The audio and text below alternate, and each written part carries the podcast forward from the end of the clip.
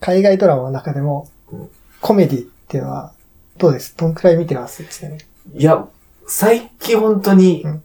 見始めたって感じで、え意外ともう本当ここ、まあ1年ぐらいですかね、もう。1年前ぐらいから見始めたっていう。ー、ちなみに僕は結構見てますね。ああ、私そういうイメージありますね。ええなんでちょっと、そのベスト5っていうのを聞いてみたいかなって思って、そのコメディの、ああ、どうです？ちょっと、私サイモンさんのベストはだいぶ気になりますね。あ気になります。うん、あ聞きたいですね。第5位から、じゃあ、二文字さんから行きましょう。第5位から教えてください。まあ第5位は、えラリーのミッドライフクライシス。ラリーのミッドライフクライシス。はい。まあラリー・デイビッドっていう、まあ、隣のサインフェルドの、まあ、共同クリエイターの方の、まあ、生活を描いた、まあ、シットコムなんですけど、えっと、隣のサインフィールドは実際にあるシはいットコムですね。シットコムでで、その、えっと、そのクリエイターの、なんか、こ本当のやつなんですか？本当に日常なんですか？本当に冗談ないんですね。本当に日常ではない。ただちょっと、大げさに描いた 大げさに。シットコムなんですけど、ただ、脚本の元ネタとなった出来事だったりとかっていうのは実際に起こっていて、それをコメディにして、うん。ちょっと大げさに話を持ってうん。放送しているっていう番組なんですけど、えこれが本当に僕の中でなんでベスト5に入ったかっていうと、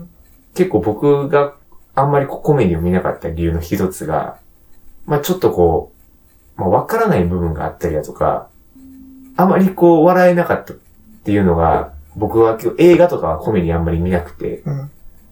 僕はあんまりその、笑えないなっていうふうに感じたんですけど、うんなんかラリーのミッドライフクライシスは、なんか笑わせるっていうよりかは、なんかこういうこと日常に起こるよな、みたいな共感をさせるタイプの笑わせ方みたいなのがあって、それが僕はすごいなんかその、どの国にいてても通じるようなあるあるがすごい多くて、うん。あのさ、楽しめたんで、うん。まあベスト5に入れたっていう感じですね。なるほど。こう、日本の人でも。そう、日本の人でも、もう多分どの国の人でも、まあもちろんちょっと、それこそ宗教のネタであったりとかもちろんあるんですけど、でもほとんどが本当にもう、どの国の人も見覚えのあるような出来事であったりとか、こういうところちょっとイライラするよなって多分、それはもう僕、バンコク共通のイライラが詰まった、イライラがイ詰まるライラが詰まった。でそれをラリーが、まあたま、まあ、へりくつ、たまには確かになと思うこともあるんですけど、それでこうまくし立てながら、まあ僕たちの代弁者であるラリーのね、そん、そんな代弁者。だまあたまには普通言うやつが代弁者。大代弁者です。たまに納得する時もあれば、うんそれはちょっとへりくつすぎるだろうっていうような時もあるんですけど、えまあそういった。コメディで、非常に、僕のちょっとコメディ嫌いをむしろこう、こう、払拭させてくれるような、うん。そういった番組、僕は非常に大好きです。おーじゃあ、そうですね。次僕行きましょうか。僕のはい。コメディ第5位は、フィラデルフィアは今日も晴れ。あこれは、まあ、ディズニープラスで。今やってますけど、あの、設定はすごい、あの、シンプルでうん、まあ、5人組が、あの、フィラデルフィアの、そんな売れてないバーをやってるっていう話なんですけど、何がすごいかって、この5人が全員クズなんですよ。えーとんでもないクズなんですよ。だから、まあ5人でずっと一緒にいるなら、まあなんか、友達じゃないですか、普通は。普通はそうな。のに、なんか、まあ例えばなんか、なんていう、道歩いてて、強盗に金出せって言われたら、もう、こぞってこう、隣のやつを人質に出して、いや、こいつは、こいつは、こいつは、つって、こう、あの、前に押し出していくような、そういう感じで、もうね、モラルも何にもないっていう、その友達、友達なのかどうか知らないですけど、一緒にバーやるぐらいの中のやつを。中の奴らもね、こう、さすがにそう友情とか1ミリもない。ないですね、もまあ、本当にブラックユーモアですよね。う。うん。うんまあ確かに時々そのブラックユーモアが行き過ぎな時もまあちょっとあるんで、そこは、あれかなって僕も、まあ思う時は、うんなきにしもあらずですけど、まあ、でも本当にもう、バカな時は本当にバカなんで、それがもうね、本当にもう、笑える。確かにバカすぎて。バカバカしいって確かに見てて楽しいですよね。しかもそいつらクズだから、もう何が起こっても別に共感とかしないわけですよ。うん。うんだからなんか、大怪我したってなったらもうそんなの大爆笑していいわけですよ。うんこんな、お自業自得なわけですから。そういうな、うんなんて割り切ってね、こう、大笑いできるっていうのはあフィラデルフィアは今日もあるかなって思います。あ、確かにブラックジョークで大笑いできるってなんか、大笑いしてもいいよってこと言ってくれるような、それはいいですね、確かに。次じゃあ僕の第4位なん第4、ですけど、はい。あバリお、バリ。バリーはい。これは、まあ僕がコメディを見るってこう意識する前から、バリーは見てた。まあ、コメディ嫌いの時期に見てたコメディですね。えバリーは。で、これは僕がすごい気に入ったのは、もうもちろんその、面白い、ちょっとその、映画業界いじりネタとーか、うん。なんかそういったものも面白いんですけど、なんかこう、時折こう、挿入される暴力というか、うん。まあ、この暴力は別にコメディでも何でもないんですけど、なんかそこのバランスというか、コメディと急にこう訪れる死の恐怖の融合が、なんかすごい独特で、うん。まあ正直僕コメディランキングで、これを、バリーを上げるのも僕はどうかなと思うんですけど、でもその雰囲気が、もう唯一無二のコメディと言いますか、うん。確かに。暗いものと言いますか、うんだから本当に独特で、そうですよね。これまでの、なんかコメディのイメージはもうそれこそもう笑い声がついてて、うん。でもなんかスパッとこうパンチラインを言ってうん。終わらせるってだけだったんですけど、なんかこういうもう、なんか時にこうズワッとさせるのも、これはこれでもしかしたらコメディなのかなというか、ちょっとこう、さっきのブラックジョークではないですけど、なんかその人の死に様とか、あの、それこそあの、警察とギャングと、で、なんか、まあ、ギャンライバルギャングとで三つどもえになって、で、上からこう、カメラで撮ってて、で、下ですごい銃撃戦とかがいっぱいある中で、カメラ越しにマフィアのボスが見ててうん、すごいことになってるやんみたいなシーンとか、なんか、あれも、まあ、あれもあコメディなんですけど、でもちゃんとその土台には暴力があってみたいなうん。なんかそういった作りが僕は非常に魅力的で、うん。あの、バリーをね、ラリーの上に置きましたね。ああ、コメディ。コメディなるほど。コメディなんですけど、えこれもね、僕ね、なかなかね、これ、言語化するの難しいんですけど、うん。とにかく不思議なんですよ。えまあ、それは確かに。ええ棒、結構、銃の、なんていうんですか、あの、表現とかも、うん表紙とかも結構なんかリアリティあって、うん。コメディなのに、なんかそこもしっかりとうん。するんだなっていうのが僕はすごい意外で、うん。でも面白かったんで。僕の第うん、コメディ第4位は、ビッグバンセオリーです。おー、僕、そうですね。まあ、一応、設定を言っとくと、まあ、ビッグバンセオリーっていうのは、オタクな、あの、科学者たち4人組と、まあ、あとなんか、うん美女というか、まあ、あの、アパートの隣の部屋に引っ越してきた女性となんかこう、こういう日々の交流を描くみたいな、まあ、そんな、要はそういう話ですけど、第一僕、このビッグバンセオリーとの付き合いが結構長い。うーん。多分ね、10年ぐらい、だから10年前ぐらいにね、多分初めて見たと思うんで、そんな。そんぐらい、10年前って僕本当にね、中学生とかですから。うん。だからどうなんですそのコメディとして面白いかどうかっていうよりは、いや、まあ、面白い、面白いですよ。それはその、うんなんて言うんでしょう。まあ自分も、だいぶあの、オタクなところありますから、うん。なんていうの、その、そのネタわかるなっていうう。あと理系でもあるんで、そういう、そっちの方面のネタをなんつうの、共感するというか、うん。あの、あるんで、結構自分のためのコメディかなっていう気はあしますけどね。まあ、その最初に見た、まあ中学生でしたから別にその時にそんな、あれで、その理系のあれかどうかっていうのはわかんないです。でも結果的に僕、その、その後撮った進路が、あの、シェルドン・クーパーっていうその主人公に、まあ、遠からずって感じで結構ね、うん。あの、近いところもあるんでね、やっぱ、もしかしたらね、このビッグバンセオリーは、なんですかね、僕の人生に影響を与えちゃったのかもわかんないですけど、ちょっと特別な、そう、つながりもあるんですよ、えーサイモンさんの。はありますし、まあ、あの、まあ、改めて、そのファイナルシーズンは去年ぐらいに見ましたけど、うん。なんていう、懐かしさと、でもまあ、面白い、なんて言うんでしょうね。そんなね、ファイナルシーズンまで来るとそこまでその爆笑するほど面白くないんですけど、うん実は。まあでも、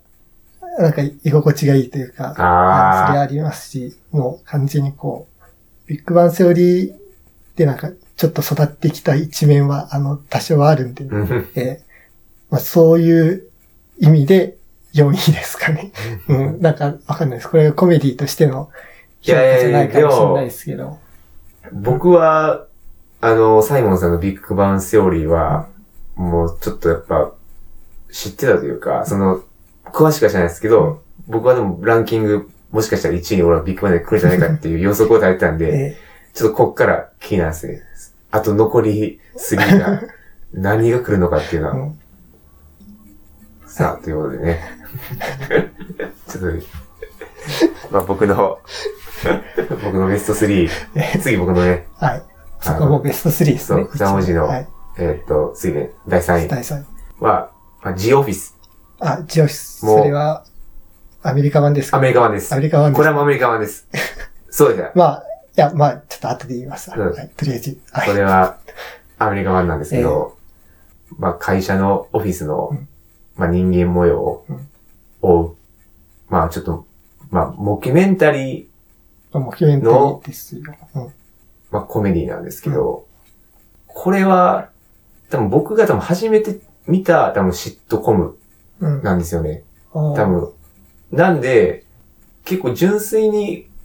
シットコムのテレビシリーズってこんなんなんだなっていうのを、僕はこの G オフィスのアメリカ版で、うん。まあ学んだんで、うん。で、まあこのベストに入れたってだけなんですけど、ただ、え内容は僕は結構声を出して笑う時も多々あって、ーうん。毎度毎度、あの、ジムっていうちょっとイケイケのえキャラクターが、あの、同僚のドワイトっていーう、ちょっとまだちょっとギークな、えーまあオタクなえやつにこうちょっといたずらをするんですけど、まあそのいたずらが、まあなんか面白い時もあれば、なんか逆にそのそこまでこう、なんていうんですか、あの手間をかけてやるかっていう、逆にそのジムに対して、うん。ジムに対してもちょっとうんって思う時もある、あったりだとか、なんかそういう、なんかいろんな方向から、やっぱりその、長いんで、シーズンがー。うん。だんだんだんだんそのですうん求人山で、だんだんこう、本当にキャラクターに愛着が湧くし、もう、9シーズン、なんか後半の本当なんか7シーズンぐらいから、シーズン7ぐらいからもうなんか、なんかキャラクターのなんか新しい一面というか、うん。多分その、本当はその台本用の設定ってだけかもしれないですけど、なんかそういうあ新しい設定がポンって飛び出たら、うん。あ、こいつこういう一面あるんや、みたいな、なんかその、うん。すごい登場人物と自分の中になんかこうね、絆が生まれるぐらい、うん。もうコメディっていうよりかも人生ですね。うん。ジオフィスはもう。で、もう一個魅力的なのが、あの、コメディってよりかはやっぱその、職場恋愛模様。やっぱこれが、僕はあの、意外と、えラブコメ実はそこまでそんなに好きじゃなかったんですけど、G オフィスを見て、あ、ラブコメもいいなと思って、その、ーあ。確かにこの、ちょっと応援してしまう気持ち、それこそジムとパムの恋愛をこう応援してしまう、応援してしまうなっていう、そこの楽しさも G オフィスからちょっと教えてもらったんで、あ。やっぱジムパムなんですね。ドワイト・アンジェラではなく。ドワイト・アンジェラは、あの、ドワイト・アンジェラもそうな。あの、僕は全員応援してるの、実は。全員そうそう。あの、あの、結局、いろいろカップルができるんですけど、え僕は全員実は、あの、応援してる。カップルができ、あのできそうになるたびに、え応援してます。僕は、ジョイズは。ーなんか優しいですね。そうそうなんです。そうなんです。実は結構ね、だだからもう恋愛、ラブコメさえあったらいいっていう状態でしたね、ジョイス見てるときは。うん。うんちなみに、はい。まあこのアメリカ版のジオフィスってイギリス版のジオフィスがはい。元になってるじゃないですか。はい。そっちは見たんですか？これは見てないですよあね。確かに、もう本当にもう存在は痛いほど、うん。まあ、知ってたんですけど、ええあるっていうのは。うん。ただもう、あの、僕もアメリカ版を、がもうちょっと大好きすぎて、えちょっと見れないですね。僕、むしろ逆で、うん。イギリス版の方が好きなんですけど、でもここであの、多分二森さんがジオフィス言うだろうなって思って僕のベスト5にはジオフィス別に入れ、入れなかったんですけど、ありがたい。そう。そんな、そう。そんなとこまで。そう。僕、イギリス版の方、まあ多分それ先に見たってのはあると思うんです。うん。イギリス版のジオフィス先に見て、その後にアメリカ版のジオフィス先、あの、見たんで、うん。まあそのせいもあって多分イギリス版の方が好きなんですけど、うん。うん。その、イギリス版の方が、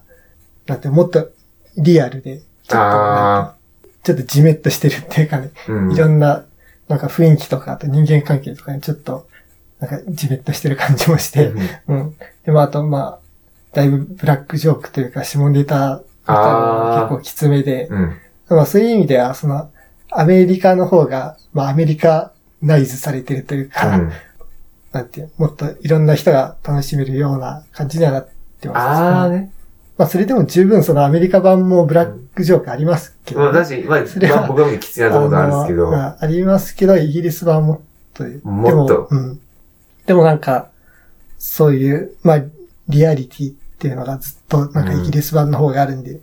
なんええほんまにオフィスっぽいな、みたいな。本当にオフィスだなっていう、なんうんか、あの、いいところも悪いところも含めて。ああいうオフィスだよね。なんかアメリカは結構、ハッピーじゃないですか。まあ、カラッとしてるね、全員。なんか、なんか楽しそうっすよね。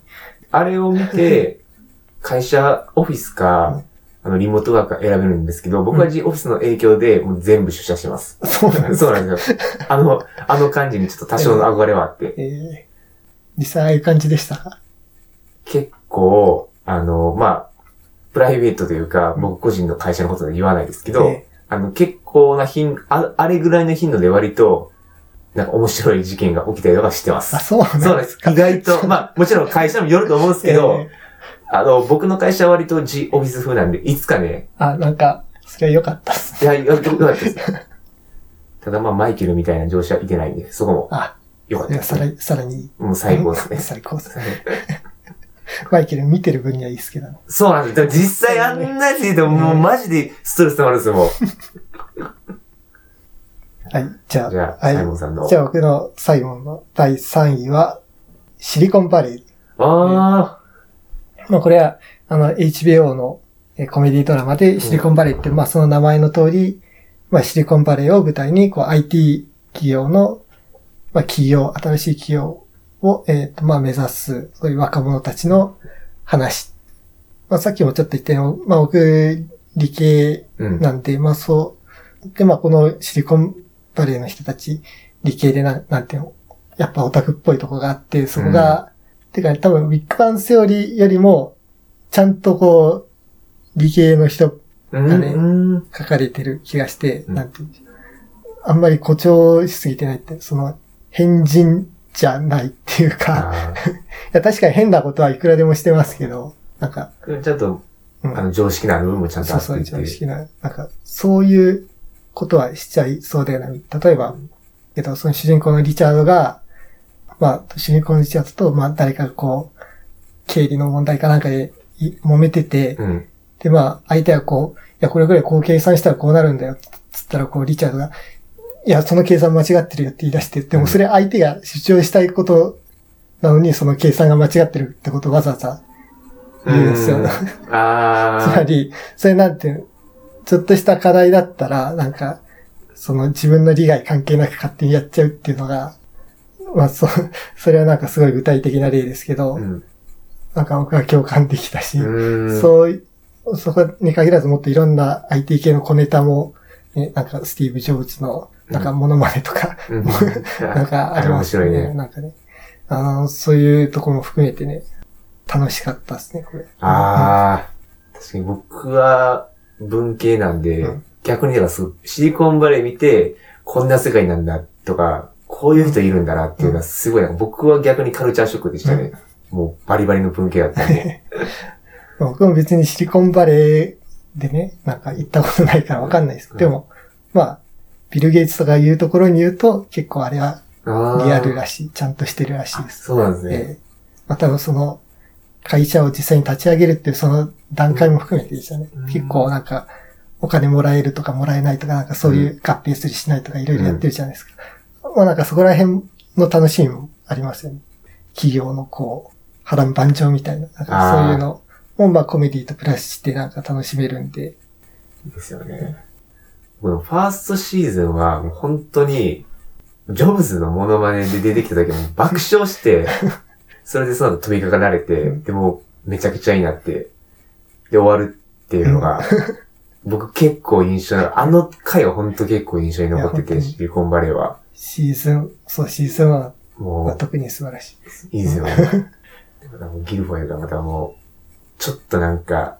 熱いところもあって、ええ熱いと。なんかそ、そこ僕はすごいグッときてて、なんか、いっつも見て、やっぱこいつはなんか熱いやつだな、みたいああな。ー、写真ギルフォイル。うん。うん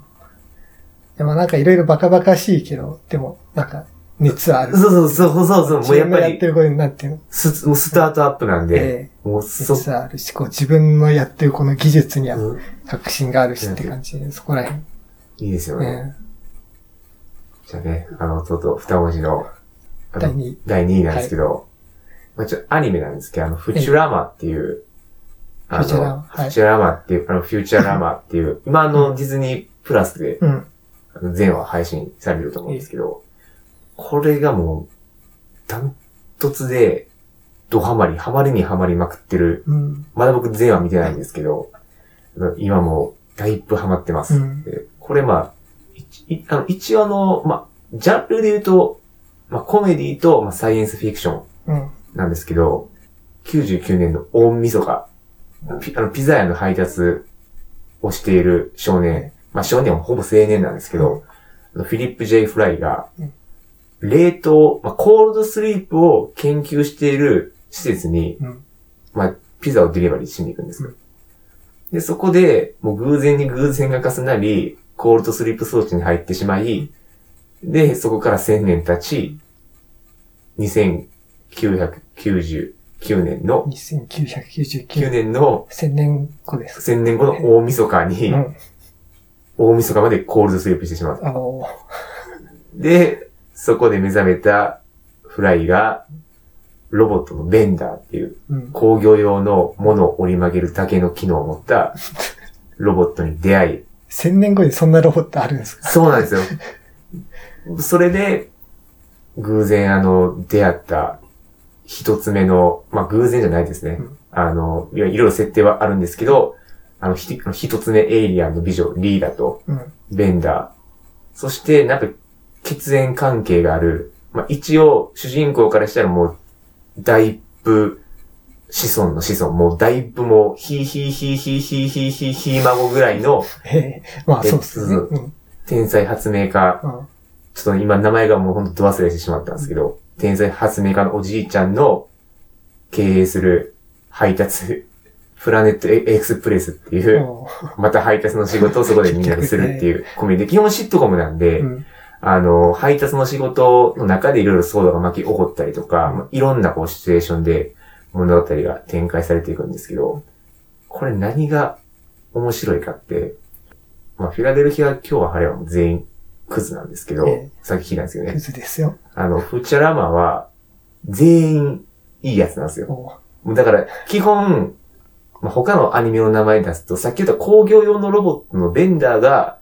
サウスパークでいうエリック・カートマンみたいな、ああいうちょっとまあ、ブラックジョークも言うし、人種差別もするし、あとまあ、ロボットなんですけど、あの、ちょっと盗み癖もありみたいな。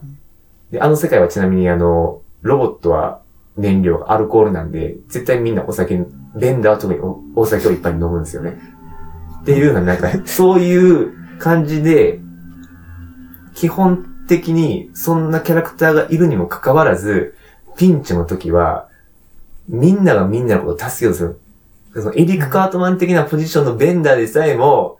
もうみんながピンチになった時は、もう体をかけて助けに行ったりだとか、まあ、時にはこう、溶岩炉に沈みながらも、構図っていうような、ちょっとこう、 sci-fi 名作の、あの SF 名作映画のパロディもえ交えつつ、西暦三千年の世界で、まあ面白おかしなうんこと。ただでもかなり、あの、シンプソンズのクリエイターが手掛けているんで、実は結構、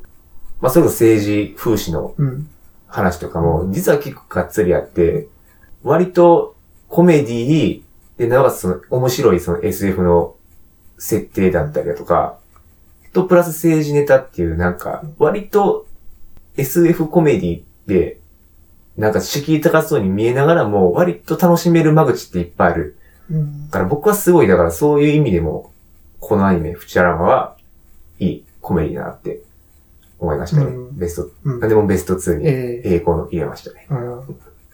だから、で本当に面白いんで、えちょっとぜひね、見てください。じゃあ次は、はいサイモンさんの第2位。えはい、僕の第2位。っていうか、そうですね。その、まあ、一旦その、僕のこのランキングの基準なんですけど、ああくまでこの面白さ、コメディとしての、ちょっと面白さ、あちょっとやってるんで、なんかここまでなんかビッグバンセオリーが人生に影響を与えたとかなんか言いましたけど、ーうん。特にこのトップ2に関しては本当にコメディとして僕が選んだんで、え？え、っていうことをちょっと言っときます。どんなのが出てくるんだ？で、それで第2位です。はい。第2位は、アレスティッド・デベロップメント。ああ、えーまあ日本語だと、ブルース一家は大暴走っていうタイトルで、えっと、ディズニープラスで配信されてますけど、まああー、そうですね。どういう話かっていうと、まあ、主人公は、まあ、マイケル・ブルースって人で、で、この人は、あの、家売ってる不動産業をやってて、で、まあ、そのマイケルが、その家族に、まあ、とにかくひたすら振り回されるっていう、まあ、要、あの、そういう感じで、まあ、家族ものの、まあ、シットコムって感じなんですけど、そうですね。もう本当に、もうバカバカしい。もうね、あのね、もうバカバカしいし、で、あーなんつうんですよ。まあコメディとしてうまいって思うのは、こう、こう毎回、こう最後、エピソードの最後に向かって話はこう、一箇所にまとまっていくようなところがあって、例えば、ブルース家、そう、ブルース家はちょっとお金がある方なんで、ブルース家のパーティーやりますよってなって、で、まあ他の人はなんかいろんなことやってたんですよ。例えば、なんていうの、息子は、なんか、えー知らない女の、あの、存在感が薄すぎる彼女とデートに出かけてたり、うん。ブルー、ブルース、んえっと、マイケルの妹、まあまあまあ、話忘れましたけど、まあとにかくその、最終的にそのパーティーで、いろんなこう、登場人物たちのやってきたことがなんか、一緒くたになって、えーとんでもないことが起きるみたいな、そういう、それを毎回なんか、何かしらの形でこうやってくれるんでね、こう最後には本当にね、大爆笑できて、それで、なんか毎回終わるっていうのがあ良くて、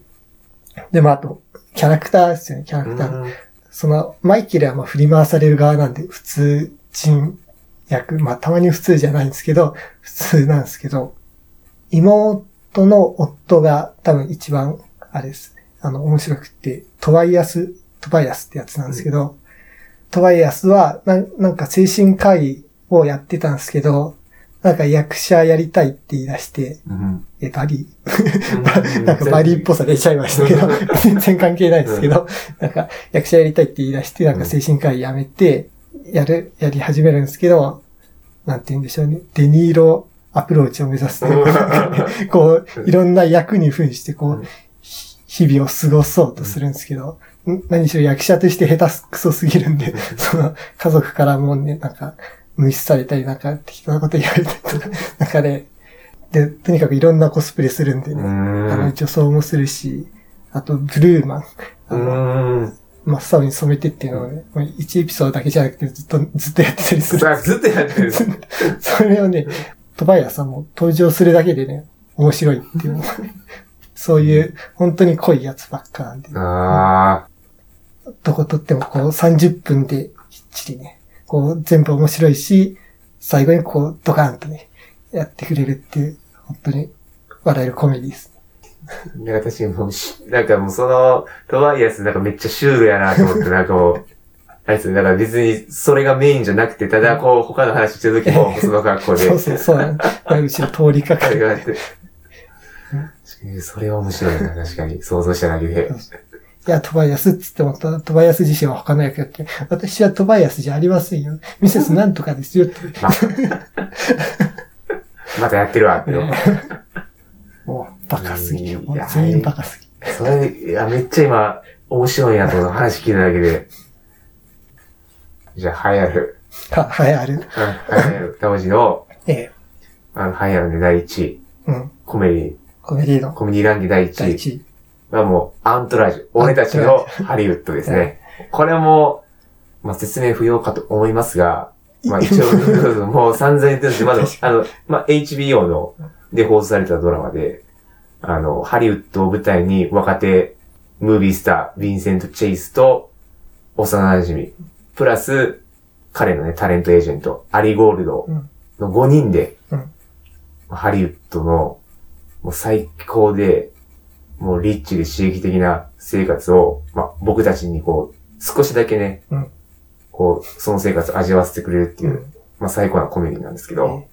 これはまあ、僕は正直言うと、最初見たときは、これは面白いのかって思ったんですよ、正直。これなぜかっていうと、なんかす、セリフ、結構最初の、特にあの、ファーストシーズンとかって、まあ僕から見た感じだと、結構セリフで笑わせることが結構多くて、なんかその、これまでの僕の見てて面白いなと思って、あこれまでの僕のランキングとかだと結構なんか、はちゃめちゃなこともしてて、うわーってなってるのが僕は面白いなと思ってたんですけど、アントラージは結構あの、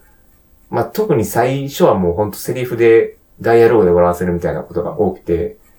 で、僕はそれが、ラリー・デイビッドの時にも、あの、ラリーのミテラプライスの話なんですけど、僕はそれ、そういうのがあんまり好きじゃなかったんです、正直。うんただ、僕が本当にぐさってきたのが、まあ、そんな感じで見てて、はーって見てたけど、そしてもうあの、ファイ、あの、ファーストシーズンのフィナーレで、うん。ヴィンセントチあの、若手スーパースターのヴィンセントと、まあ、その幼馴染のあの、エリック、まあ、いいって呼ばれてるんですけど、そのエリックが、まあ、仲違いして、で、最後あの、まあ、いろいろ、うわーっていろいろあって、で、最後あの、プライベートジェットに乗り込む前に、あの、お前のマネージャーにさせてくれと。うん。例えばあの、若手スーパースターが、いや、あの、マネージャーはいくらでも代わりはいいるけど、あの、し幼馴染親友は、お前しかいてない。そ、そあそれは変えられへんねやぞえ。でもマネージャーやったらもう、海外級存在になってしまうけど、それでいいのかって言うんですよ。僕はそれで聞いてなんか、すごい、ここ、もう心に響いて、めっちゃいいわなって。だから今の話聞くと、いや、こいつ全然コメディで笑ってないじゃんって 思うんですけど、でも僕がアントラージをえベスト1に入れたのもそこなんですよ。ものすごい心に来ると。あもうその、一見すごいチャラチャラしてあ。て、もうなんか、あの女性関係もだらしなくて、で、本当に仕事してんのかっていうぐらいなんかもう買い物の方が、買い物ばっかりしてるんですよ。そういうテレビドラマなんですけど、でも本当に、もうなんか友情とか、うん。そういうところにもうなんか、もうさっきのフジュラーマでもそうですけど、僕はちょっとそう友情とかにすごい弱いんで、アントラージュも友情がうん、友情がっていうのがもうすごい僕はもう、心を打たれも感銘を受けて、うん。そのファーストシーズンの最終回になったらもうあっという間に見始めて、うん。もうあい見見てしまって、え。で、だんだんあの、なんか笑えるようになってきたというか、だんだん、あまあその作品のやっぱりそういう雰囲気にえなんか慣れうんるのも、まあうん。時間はかかるんで、あの、僕の場合は。うん。だけど、だんだんあの、普通に笑えるようになってきて、あの、それこそ結構その、僕にでもわかるような、その、わかりやすい、こうちょっと、お笑いとかも、うん。どんどんどんどん増えてきて、だんだん面白くなってきて、特に僕はジョニードラマっていうやつがすごい大好きで、ええ一緒にドラマ。すごい、あの、うん。主人、あの、若手スーパースターヴィンセントの兄弟なんですけど、すごい、なんていうんですか、あの、カッコつけるんですよ。うん。なんか、それ、なんか男らしさみたいなのにすごいこだわってたりとかしてて、でそれが滑稽に見えるんですけど、でも、なんかちょっと、確かになんか、カッコつけたくなる時とか、まあ、それこそあの、有名なスーパースターが自分の身内にいてて、じゃあ自分はどうなんかって思ってしまう時に、多分それは、あの、同じ状況になったら僕も、ちょっとなんか見栄を張りたくなる気持ちとか、俺も負けてへんぞって思って、ああいう行動を取ってしまうかもなって思うところもあって、まあ、とにかく、あの、ここまでにしておきます、アントラージュ。あの、語り始めると、ちょっともう本当に、あの、全部、えもうお収まらない 僕のね、第一位はうんアントラージュ。俺友ちゃん友情のね。友情のドラマなんね。で、もう、もう止まらないですね、アントラージュ。ちょっとやばいですよ。じゃあいいですか。サイモンさんの、サイモンさん。あ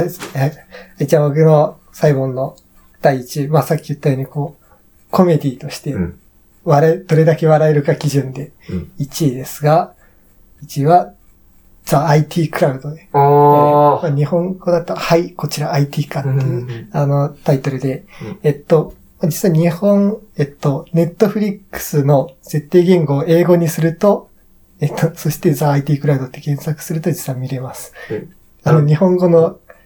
ままだと出てこないんですけど、別になんかネット環境いじるとかでもないですよ、ね。それは別に。ほんまに言語だけいじ言ったら。語だけいじってもらえれば、はい、うんネットフリックスでも見れるんでうん。まあ、英語ですけど、本当に面白いんで、これは見てほしい。うん The IT クラウド。で、まあ、一応設定としては、えーまあ、そこ、そこそこ大きい企業があって、で、その、まあ、IT 部門の話で、あの、地下室、地下にいるんですけど、えっと、まあ、二人の、えっと、まあ、IT の、まあ、またオタクですけど、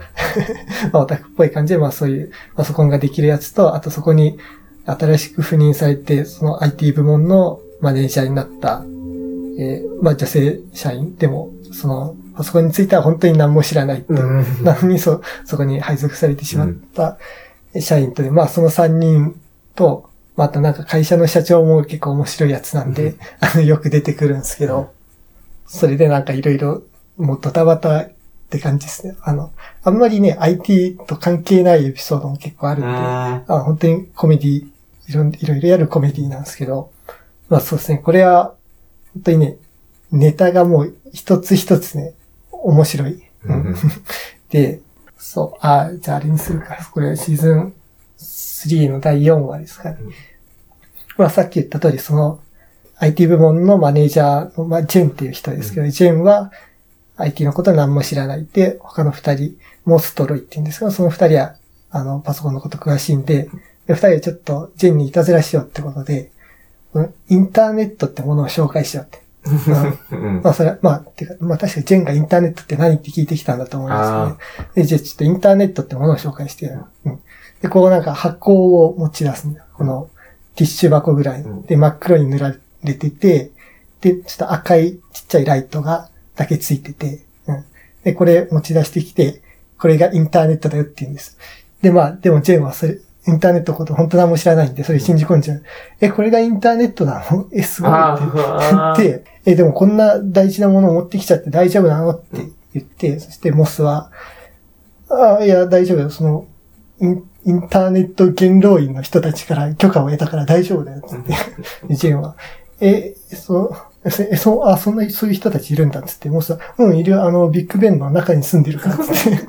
え、え、そう、じゃあ、で、ジェンはこう、え、じゃあちょっとそのインターネットちょっと持たせてもらってもいいつって。でもさ、あ、いいよ、でもこれ、こう、本当に世界中のインターネットはここ、このちっちゃい箱に入ってるから気をつけてねって言って渡して、で、ジェンは渡されて、え、思ったより軽いのね、つって。で、モスは、えーモスは、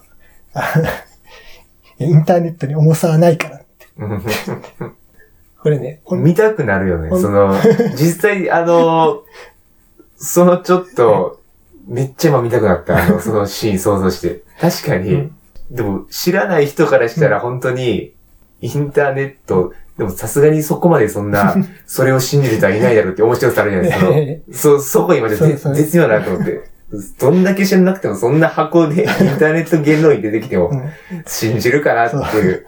で、実はこれがさらにそのエピソードの後半の、まあ、うん。後半にさらに大きなネタになってね、その今の箱の話、あさらに出てくるんでね、うんそっちはもっと面白いんですけど、まあそこは言わないいや、そでもそうですね。楽しいですね。そういう感じで、本当にこう一つ一つね、ネタが面白くて、うん僕はもう何回も気に入ったエピソード何回も見てますけど、その度にね、大爆笑してね、あの腹筋が痛くなってね、そんなに笑う？ね、本当に笑いますよね。ええ本当に、だから、あの、エナジードリンク。あの、ちょっと楽しくない日があっても、ザ IT クラウド見れば、アントラージュじゃないですよ、僕にとっての。今、今、今言わ、わかる。そうですね。あ、あの、そういう時の、やっぱり、コメディですよね。もう本当になんか、つまんねえな、みたいな、思う時も、自分のお気に入りをかければ、まあ今日一日面白かったなって寝れるっていう。うん最高っす。まあ、爆笑できる。爆笑できるいいですよね。腹筋の運動して寝 寝る。る。